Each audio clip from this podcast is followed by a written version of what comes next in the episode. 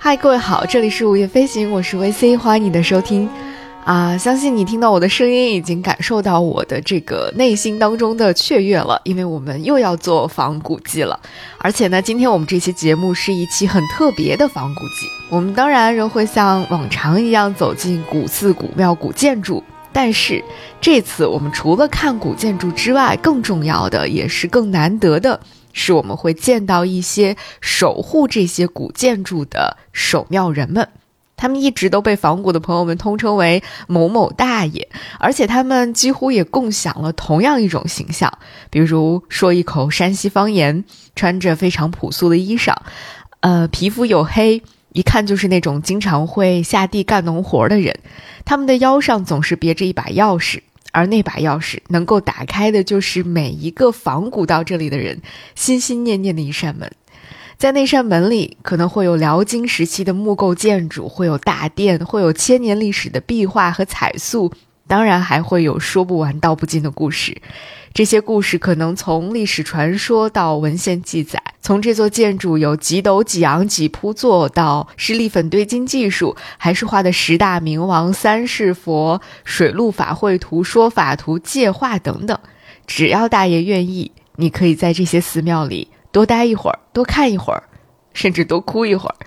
呃，你也可以听大爷多给你讲一讲各种奇妙的故事。当然，如果你能听得懂他们的方言的话。那这一次呢，我非常幸运的在刚刚结束的这个九月，和小红书以及山西文旅厅、山西文物局一起，沿着晋北的那条经典的仿古路线，特种兵式的走了五天。非常幸运的遇到了几位身份不同而且性格迥异的守庙人们。那本期节目，我们就一起去听一听他们和他们守护的那些古老寺庙的故事吧。我们这次探访守庙人的第一站，前往的是浑源县的金庄大云寺。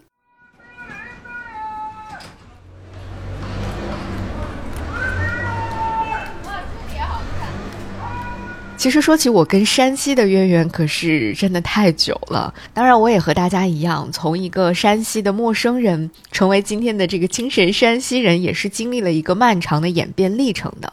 比如说，在我没有去大同之前，我眼里的山西可能就是太原和平遥吧；而我后来去了大同之后呢，我眼里的山西就是辽金风云当中的巨差景观。但是这次，随着路线继续的深入，继续的往前走，继续的往下走，走到山西大同下面的浑源县的时候，走到衡山脚下，走到金庄大云寺的时候，我才意识到。原来关于山西和山西古建筑的很多故事，从这里才刚刚开始，或者说才真正的开始。在浑源县金庄的大云寺，我们遇到了第一位守庙人。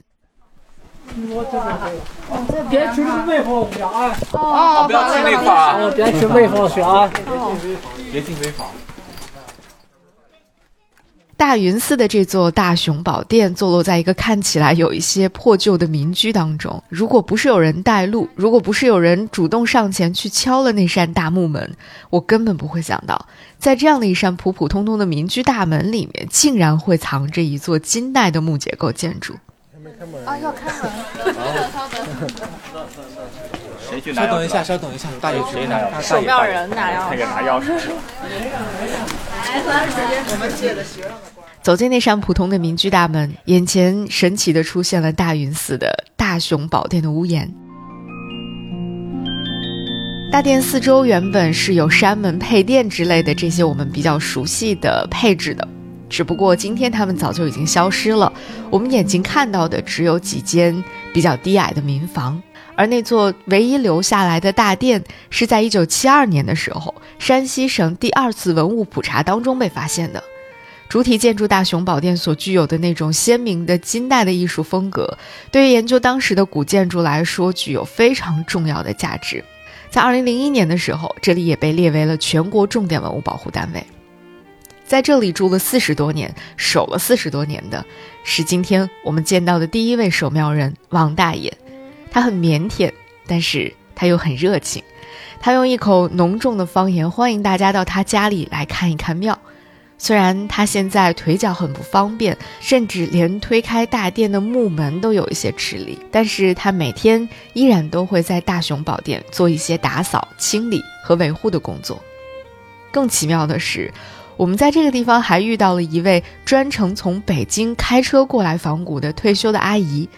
阿姨说自己也是一个仿古爱好者，现在退休了，有时间了就多出来看看，而且她还自己做了攻略，真的是太厉害了。知道这个地儿的？我就，呃，喜欢这种古建筑，其实也看不懂，把晋北的这些古建筑都在小红书搜了搜搜了，排一个路线。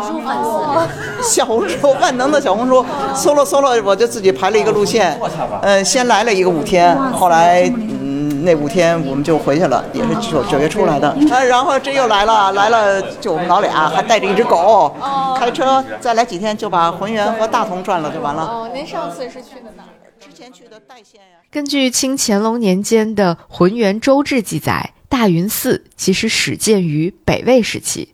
后来经历了多次的重修，那今天我们在大雄宝殿前面，其实能够看到一块清康熙年间的重修碑，但是它的字迹已经非常非常的模糊了。今天我们能够看到的大雄宝殿是立于台基之上的，单檐歇山屋顶，斗拱四铺座，单超记心造，整体的造型非常的简练有力。那我们来到这里跟大爷简单的聊过之后呢，王大爷就拿出了那一把万众瞩目的钥匙。为我们打开了那扇所有人都心心念念、期盼已久的神奇的木门。四十年了，三十年、四十年了，四十年了哦！哎呦喂，那您真是太棒了。嗯，不用锁。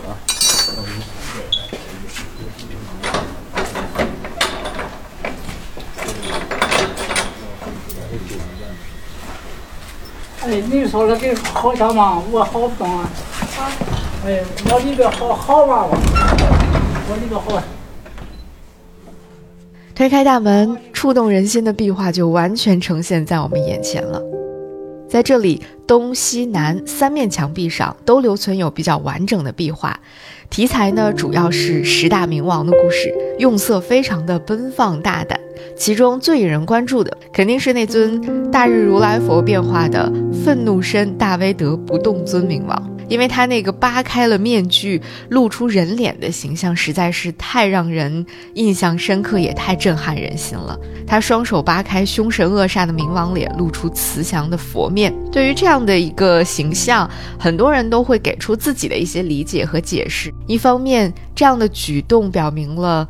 其实我们看似凶恶的冥王，并非是邪神恶魔，他本身也是诸佛菩萨。而另外一方面呢，在我个人的解读当中，我觉得他好像在向我发出一个质问，那就是真正的我到底是什么样的？面具背后的你到底是什么样的？我到底是谁？我到底是一个什么样的人？可能每一个站在这个壁画面前的人，面对着他，面对着拨开面具露出人面这样的一个形象，都会一而再、再而三的去注视着他，去再三的思索这些问题。而如果你在山西其他地方继续仿古的话，你将会在很多的地方看到这尊不动明王像。比如说，更为著名的是永安禅寺。如果你去永安禅寺的话，一定也不要错过，在这尊不动明王前面多多停住一会儿。这是哪个朝代的壁画啊？这这个是明清，那个是个元老的。啊，这边是明明清的是吧？那个是老的。哎，对。这个壁画画的是谁呀？这是明清的，这是画的四大明王。四大明王。四大天王吧。壁画是明清的。明清的。那比东西墙壁上壁画更妙的是在南墙上面，南墙西侧这里有一幅颜色看起来更浅、更淡的壁画。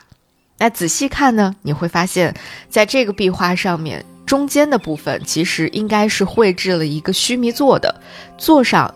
原本应该是端坐着佛像的，只是今天我们已经看不太清这个佛像了。但是它左右两边的胁侍菩萨，特别是它右边的佛的右边的那位胁侍菩萨，是可以看得很清楚的。那这一幅壁画，它整体的用色，呃，跟两侧的这个非常明艳大胆的十大明王相比，更加的含蓄内敛一点，而且主要是以绿色为主。它的年代应该是早于十大明王壁画的，而且它的绘制水平也明显要高于两侧的壁画，特别是它的贴金技术非常的纯熟。现在如果我们离近了看，是能够看到当年残留下来的那些金粉的，而且是真金哦。据推测呢，这幅壁画应该是明代早期，甚至是更早一点的作品。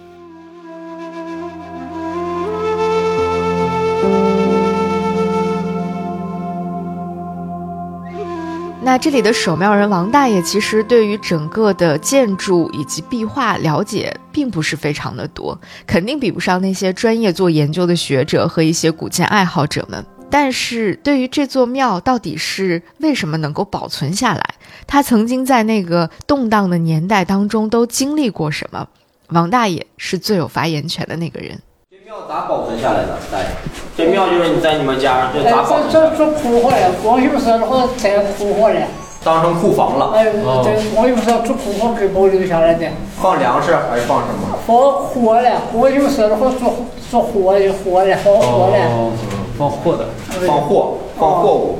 啊，这货的话把咱俩拿白灰给抹了，哦，拿白灰把墙给抹了，哎，抹了所以当时那里面放了货。灰灰的，把灰涂上，把灰把白灰给抹了，黑头鱼给取出来了，这家伙也给取了，把这个灰灰的给抹了，把白灰，烧的场白灰抹了。要不然文化大革命也也遭破坏了，是吧？哎，他他那时候灰的，啊，给那白灰抹了，黑头除了这。个店保保存下来了，还有其他的吗？这个这哟，这是个锅底，啊后面有个大店了，毁了。啊，大了。哦是前店。哦，有个大店了，毁了。那是跟那时候呃盖的学校了，毁把木头了，把木头了拆盖的学校了。那会儿木头改学校了，哦。把木头拆了改学校了。哎，那那时候木头矿呢，哦对对想对对对啊给开给的。那就还有一个比这更大的店哎，可比也是这一个时期的。哦，这是个锅店，那回整一个锅过街的店，哎。就不这个保存下来，当库房保存下来了。哎对对又不当库房，不找也拆了盖学校了。哎，对。真好，都不简单，您也不简单。您，您这四十年在这儿守着，哎，真是，真不简单。因为这里曾经被作为村里的仓库，所以被保留了下来。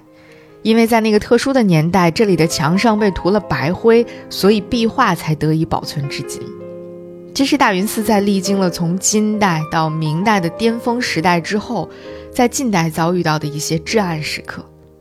直到1972年，山西省文物局在第二次文物普查当中发现了这座大殿，大约也是在那之后的几年，王大爷就成为了大云寺的守庙人，然后一守就守到了今天。他跟我们说自己还会一直守下去，因为这不仅仅是一份简单的工作，他已经成为了王大爷生活当中不可分割的一部分了，这就是他的日常了。其实我们今天看到的这些，就是守庙人的日常，他们守着时光，守着木头，守着壁画，也过着自己的生活。他们没有什么渊博的知识，也没有什么响亮的口号，他们有的可能只是一腔平凡朴素的热忱，在山野乡村里静静地守候着，默默地守护着。其实，在王大爷的身上，我听到的不只是一个普通的守庙人的故事，他更让我看到了，这或许就是山西故事的另一面。它古老，它沉默，但是它很隽永，也很动人。它就像那些古老的木头、古老的石头一样，不会太喧哗，也不会太明艳动人。它需要你走近它，需要你愿意坐下来，需要你愿意慢慢看，慢慢听。甚至有时候，我觉得这可能是山河四省共享的一种特质吧，一种历尽了沧桑的不言不语。也可能因为故事太长，一时半会儿也说不清楚，只能讲给那些愿意坐下来，留给他足够长的时间，慢慢聆听的人。我们在大云寺停留的时间并不长，因为守庙人王大爷他如今的身体已经没有办法支撑，再为我们介绍更多了。我们就匆匆看完了大殿和壁画之后离开了。尽管这过程可能只有短短的几十分钟，但是我跟同行的几个朋友却在去下一站的路上不断的聊起他，不断的聊起这座寺庙，不断的聊起这个守庙人的故事。我们其实都是第一次真的见到真实的守庙人，也是第一次亲身感受到，在大山深处守一座庙，究竟意味着什么。一个任务，他们就保持着这个坚定的心。你想一下，他他大爷今年是六十九岁，对，然后他已经在守了四十年，就是他差不多就是跟我们这个年纪，对对对，时候就已经开始在。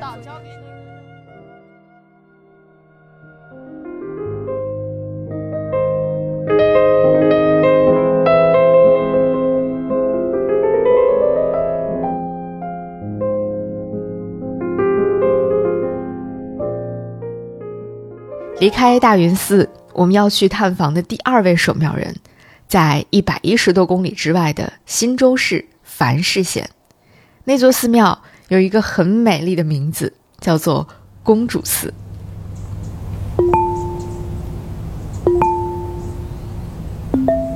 每次提到去山西看古建筑，很多人可能都会问：在中国的大地上，曾经有那么多的古建筑。为什么只有山西留下的最多？为什么不是别的地方？为什么是山西？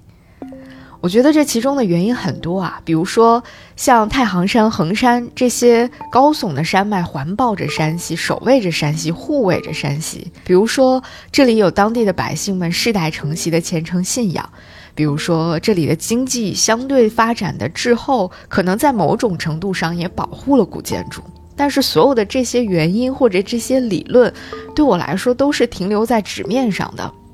直到我们来到公主寺，当我遇到了居林秀大爷这里的守庙人之后，我觉得这些理论对于我来说都变得更鲜活了。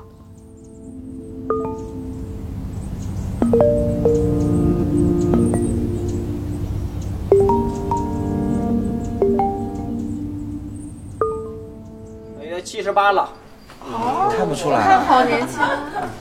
看这耳朵可能不太好，人你大点声说话跟他，他能听得到啊。爷爷怎么称呼啊？居居住的居，居林秀。那你眼睛好大，很有佛像，嗯，是吧？脸上很有那个神像，耳朵很有那个佛像。那那是老爷原来做的警报机，就是当时那个把坏人给给引走，可以摇的。你们可以摇一下，没事，可以摇。快点，快速一点。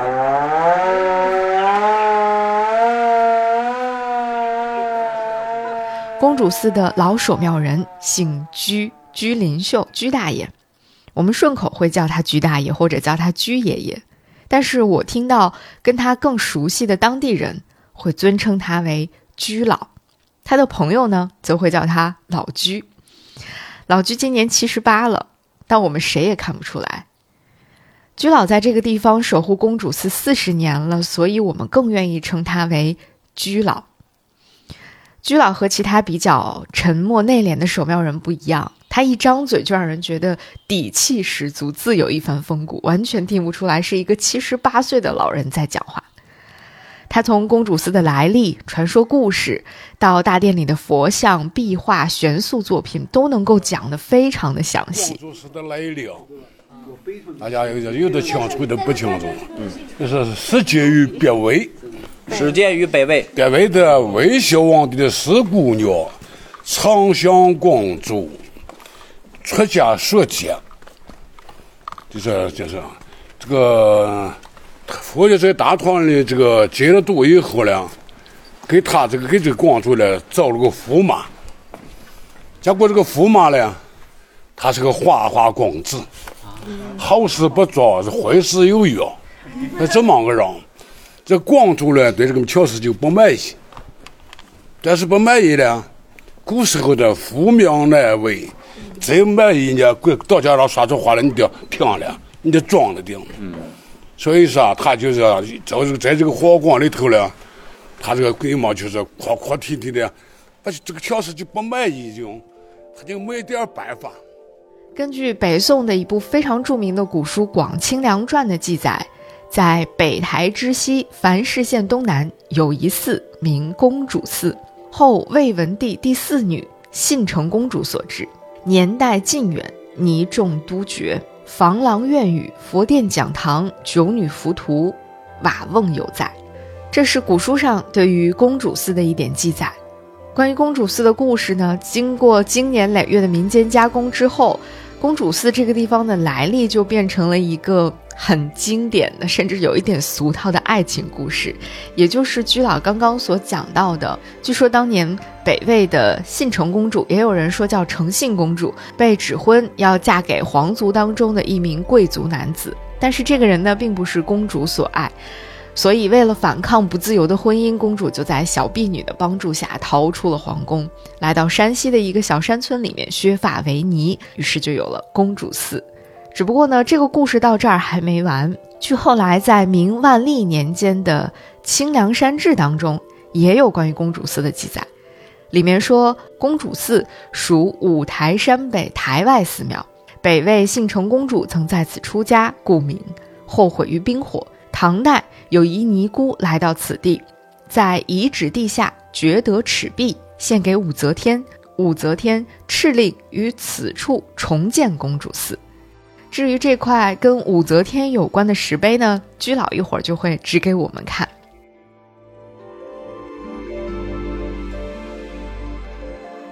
那之后，关于公主寺的故事，大概就是公主寺在宋辽时期和宋金时期屡遭兵乱战事的侵毁，在元代的时候经历了重建，明代的时候又经历了大修，到了清代更是多次进行修缮。那明代初年的时候呢，人们把公主寺从原来的山寺村迁移到了现在的公主村。明孝宗朱佑樘在弘治末年的时候，又再次修建了大殿，并且在里面绘制了壁画。所以现在我们所见到的眼前的这个公主寺，已经是明代的建筑了，里面的壁画呢也是明代的。那现在我们就跟着居老去看一看，整个寺庙当中最重要的大雄宝殿吧。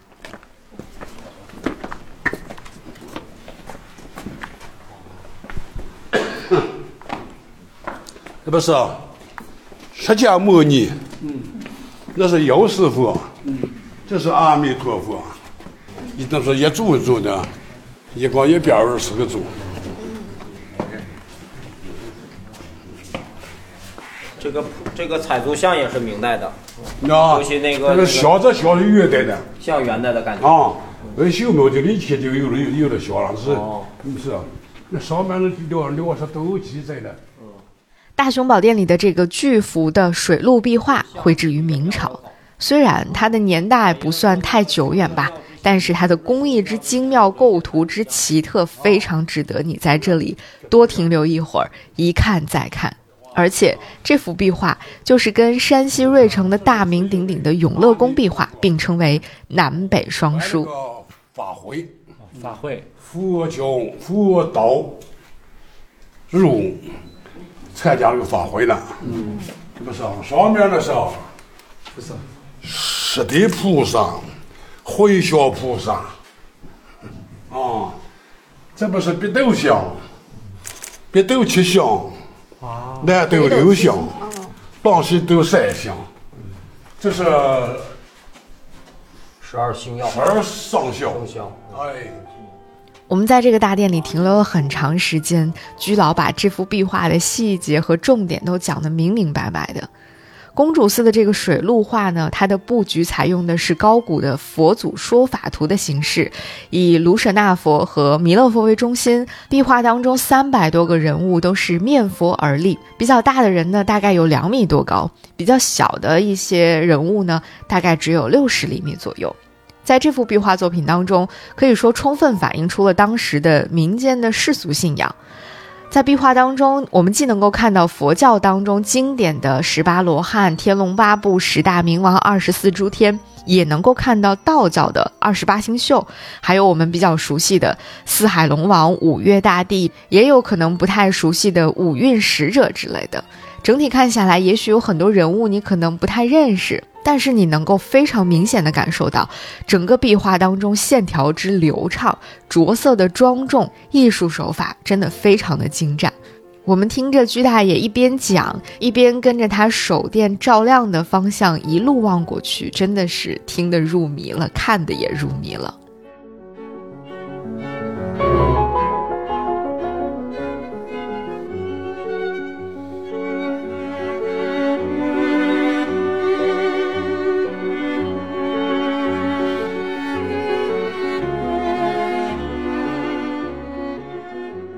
在大雄宝殿前面还有一个毗卢殿，在毗卢殿当中呢，还有非常生动的十八罗汉像和惊人的悬塑作品，他们也被居老讲得非常的有趣。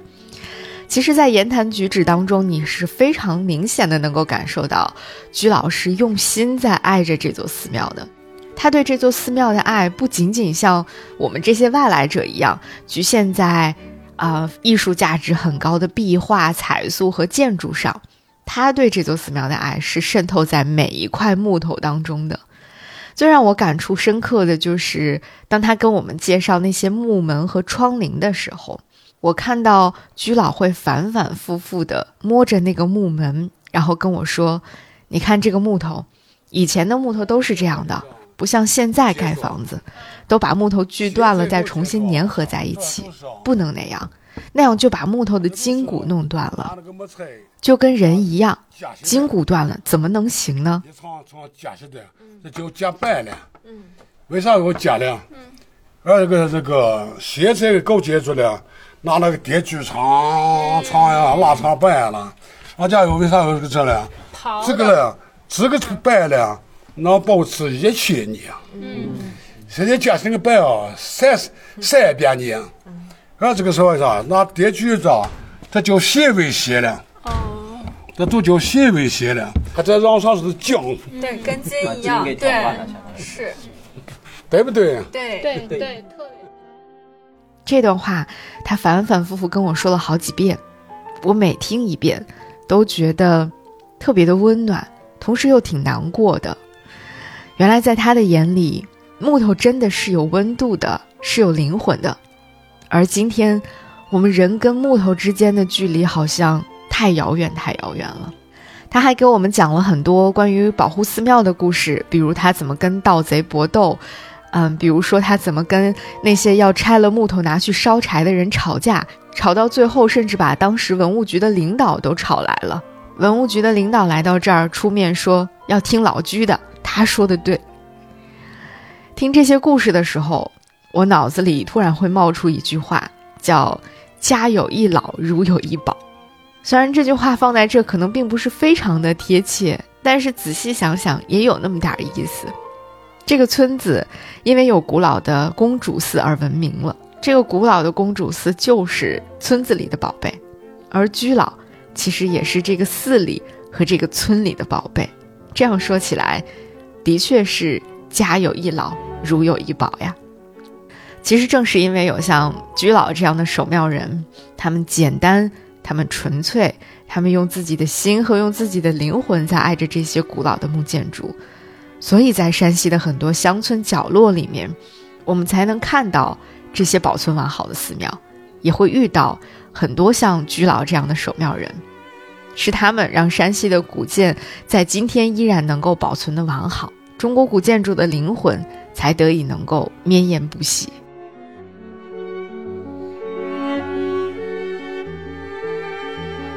我们还得去延山寺，谢谢大爷，谢谢，谢谢大爷，好喜欢大爷，看看看大爷每天都笑呵呵的，大爷每次见我也笑呵呵。大爷都快八十了，看大爷的心态。看不笑。对，谢谢大爷。好，谢谢你。辛苦了，大爷。下次见哈。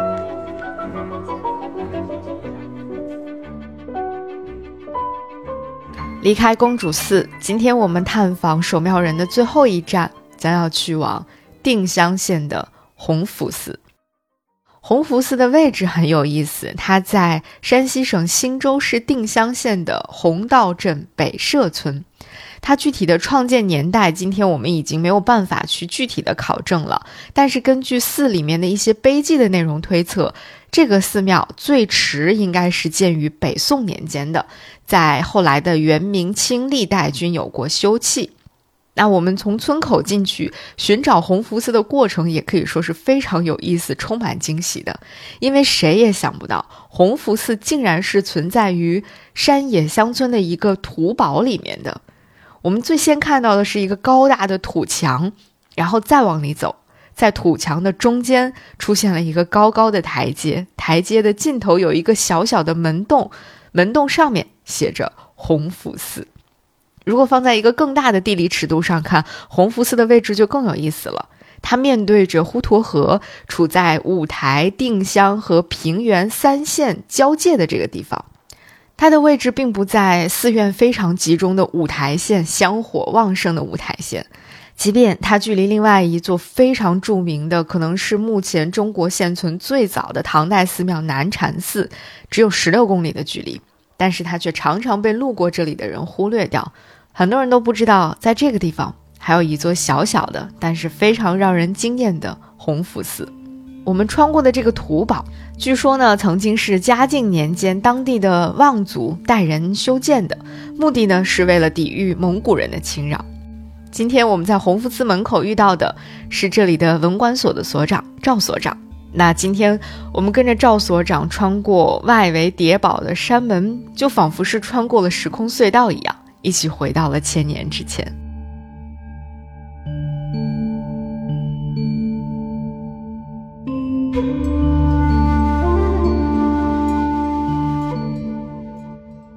悬挂着毗卢真境匾额的大殿呢，建于北宋年间，它是一个单檐的悬山顶的建筑，斗拱呢是当年宋代的原物。这个毗卢真境，毗卢真境的意思，它是佛语。它印度语，它就是佛观普照的地方。而且在这个建筑啊是宋代建筑，而且古木古堡也是宋代。而且在形成说了，形成那个女不就是，我补桥是什么时候的？那是明代的后期，它是明万历年间的。在这个地方最先进的是是树线，笋树。你要不是拆穿南城是哈的，南城是是槐树。你这个一比较就知道笋树和槐树的风格了。咱们进去看一下。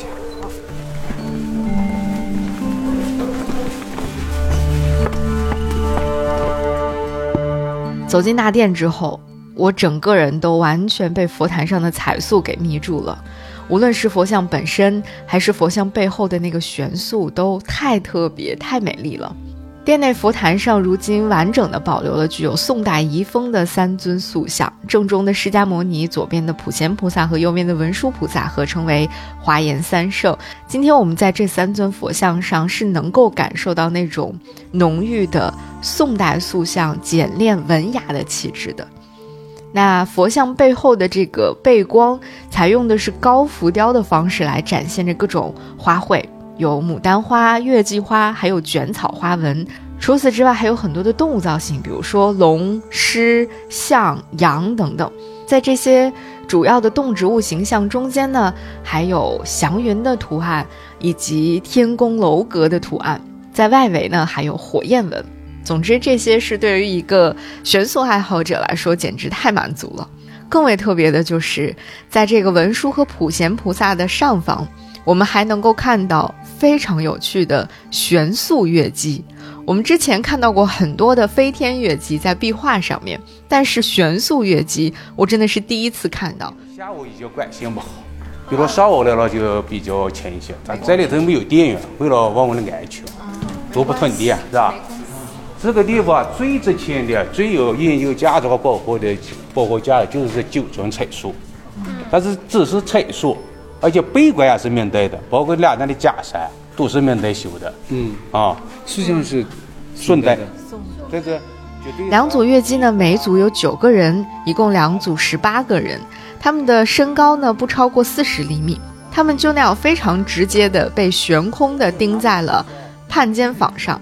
所有的塑像都是脚踩祥云，衣饰华丽的。他们手里拿的乐器也和我们看到的其他的那种飞天乐姬。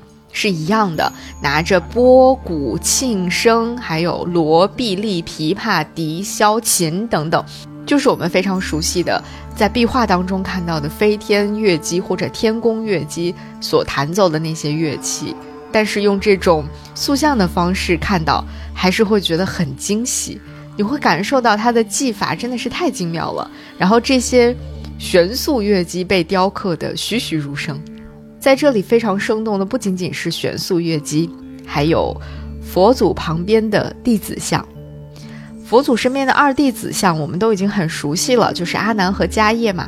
但是在这里，请重点看一看迦叶这尊造像吧。它和我之前所看到的所有的迦叶形象都不太一样。这尊迦叶像，他的表情更加的复杂，也更加的悲苦。他的目光所注视的方向已经不再是我们从前非常熟悉的，比如说望向前方，或者是向下望，或者是眉目低垂。他看向的是正在说法的佛祖。而且他一边望向佛祖，表情里面流露出了一丝悲苦，还有一些苦思冥想、一些悲天悯人的感受在里面。这应该是我见过的情绪传递最复杂的一尊迦叶像了，当然也是我最喜欢的一尊迦叶像。它更像是一个真实存在的人了，它让我会觉得。这尊迦叶离我们普通人更近了，他就是那个时刻惦念着民间疾苦的迦叶。我甚至在这个迦叶身上看到了人间最大的慈悲。除了这尊迦叶像呢，其实，呃，经常会被人们提起甚至讨论的就是那位红面文殊菩萨像。为什么他的脸是红色的？有很多说法。有的观点说这个叫做武装文殊，也有人认为呢，有可能是受到了藏传的佛教的影响，还有人认为是，嗯，当时朱砂或者是红土颜料导致的。总之众说纷纭，我们现在也没有一个准确的答案。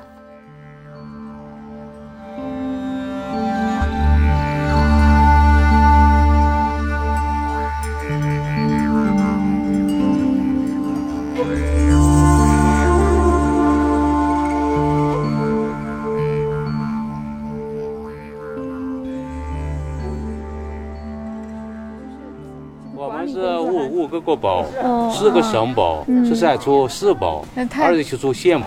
五个国宝除了这儿还有哪？我们是也是大县，五个国宝就是大县。对，啊，它应该自动对。那那个五个国宝，这是一个红佛寺，还有个关关王庙，还有个银山故居，就是印家大院，还有个西哈头地道这遗址，还有一个红佛寺是六回。对我们有两个红佛寺啊，对对，这是个大红佛寺，那个一个是叫我们为了。称呼一个大的，一个小的，它是明代的，哦，它最早的镜子是元代的，但是这是顺代的，啊，那这个从正殿出来之后呢，我们又跟赵所在弘福寺的院子里面坐着聊了好长时间的天儿，因为这个地方实在是太安静、太舒服了。高高的古堡曾经守护着一方人民和一座寺庙，如今它依然完好的守护着这座历尽沧桑的弘福寺。同时，也在今天这个特别的时刻，温柔地拥抱了身处其中的我们，而且跟我们以往感受到的那种砖石搭建起的冰冷的防护墙不一样，土堡似乎就更多了一份温度，因为黄土总是会让人觉得更踏实、更温暖的嘛。或者，这也可能是一些埋藏在我们黄土文明的环境当中长大的人们 DNA 里的一些东西吧。总之，会让你觉得。很安心，很舒服。那叫什么？叫什么？白白佛塔，白佛塔，过去那个白佛塔，现在叫白，就是白和的白，白佛塔。哦，改成白色的白。它坚持石头雕刻的。它是什么时年代？明代的。明代的。那说到这个地方的土呢？赵所突然说，他前几天在网上刷到了一条短视频，就是说山西土的。这个土当然是很多层面的土了。他问我有没有看到过那段视频，我说没看过，他就马上在手机上翻找出了那个视频，播放给我们看。我今天那个发了个抖，看了个抖音，是山西人带太土土生生的，这个可有意思了。嗯，那是一个 ID 叫做王佐导演的短视频的博主。那条视频里的第一句就说：“我发现山西这个地方是真的土。”也不知道是家在土里。还是土到了家里。这个文案写的挺有意思的。嗯这四个在抖音上还行。是真的土特产。到达目的地。山西的土，使它与世界潮流格格不入。吃面包是洋气的，吃面是土的。他们不光吃面，还有你吃不完的面。啊，刀削面真的很好吃，对呀、拿剪刀剪的，拿筷子剔的，用手搓。这个短片的文案确实非常打动人，他处处都在说山西可真土呀，但是句句又在说这种土的背后，其实是一种坚守，一种厚重，一种手中如一，是一份倔强和一种身处在潮流涌动的时代而始终能够坚持自我的格外珍贵的轴劲。我跟我身边的山西人都看得热泪盈眶了。我好激动，我都看激动了。血脉觉醒。我特别喜欢吃醋，所以我基本上只买。因为这一路上，我们就是在不断的感受着这份土的厚重，这份土的坚持，这份土的坚守。每一个守庙人，无论他们年龄几何，无论他们是什么身份、什么职业，他们都始终如一的守着一座庙，守着一份责任和一方土地。如果你问他们这座庙有多了不起啊，他们有的呢能讲出来很多，有的讲出的不多，但是他们脸上都会写着一份朴素的自豪。有的时候你也会觉得他们很凶。会喊你不要靠墙壁太近呐、不要在院子里抽烟呐、不要开闪光灯之类的。那股子轴劲，有的时候会让人一下子很难接受，甚至有点生气。但是你转念想想呢，又觉得这也挺好的，因为轴才守得住嘛，因为轴才守得久嘛。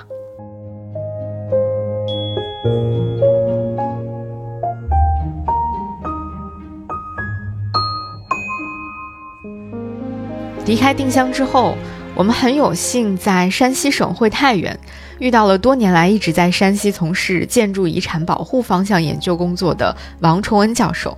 于是，我们又把同样的问题问给了王老师。我们问：为什么是山西？为什么是山西留下了这么多的中国古建筑？守庙人到底在其中扮演了怎样的角色？我觉得王老师给了我们一个非常好也非常动人的答案。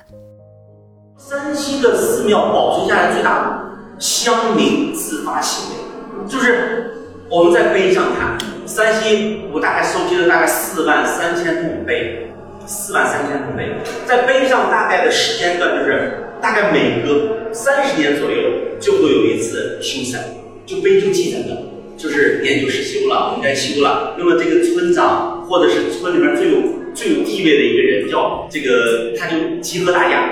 说我们该修这个庙，这个庙是我们保佑我们这么多年的，我们该修了。那么大家怎么办呢？可不是官家给我们掏钱的，我们集资，谁家有木材，好我捐两个木头；谁家有谁家有这个石头，捐两个石头；谁家有说我家没有木头，没有石头怎么办？我有粮食。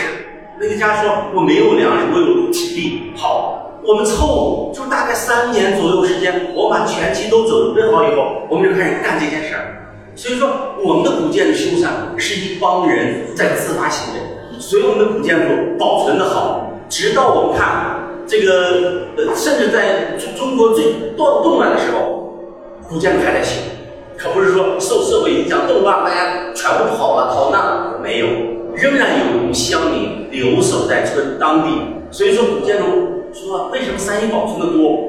我认为是山西的人民、山西的乡民山西的村民。更加热爱自己的土地，那么他把它当成一种精神的寄托或者精神的向往，所以这就保存下来了。我们所以可以看到很多庙啊，保存的非常好。给大家讲一个故事。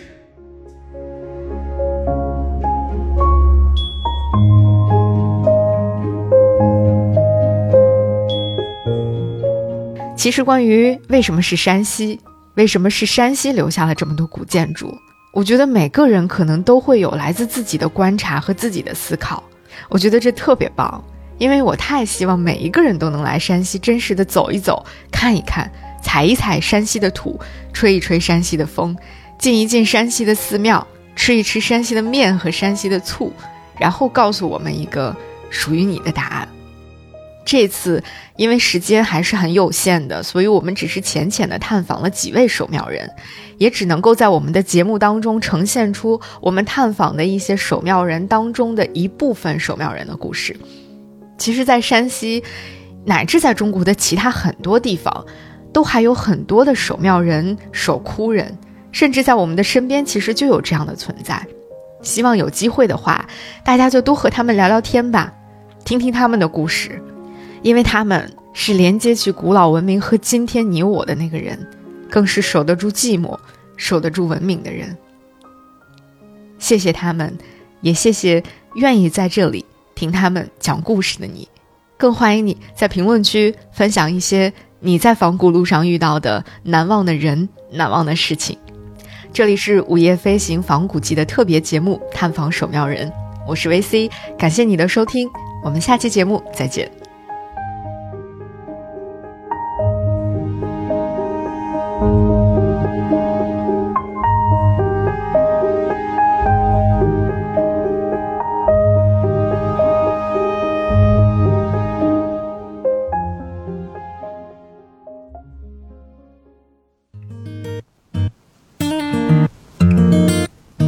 午夜飞行由 Marcast Media 制作出品，我们推荐你在苹果 Podcast 订阅收听。如果喜欢这档节目，欢迎你给出五星好评，也欢迎留言评论。同时，我们的节目也同步更新在 Spotify、小宇宙、喜马拉雅、网易云音乐、QQ 音乐等平台。现在我们有属于听友们的飞行基地了，欢迎你在节目说明里查看入群方式，与更多听友们一起快乐飞行。同时，我们也欢迎有意向的品牌赞助支持这档节目，一起让世界变得更有趣一点。合作联系可发送邮件至 hello at marcusmedia.com。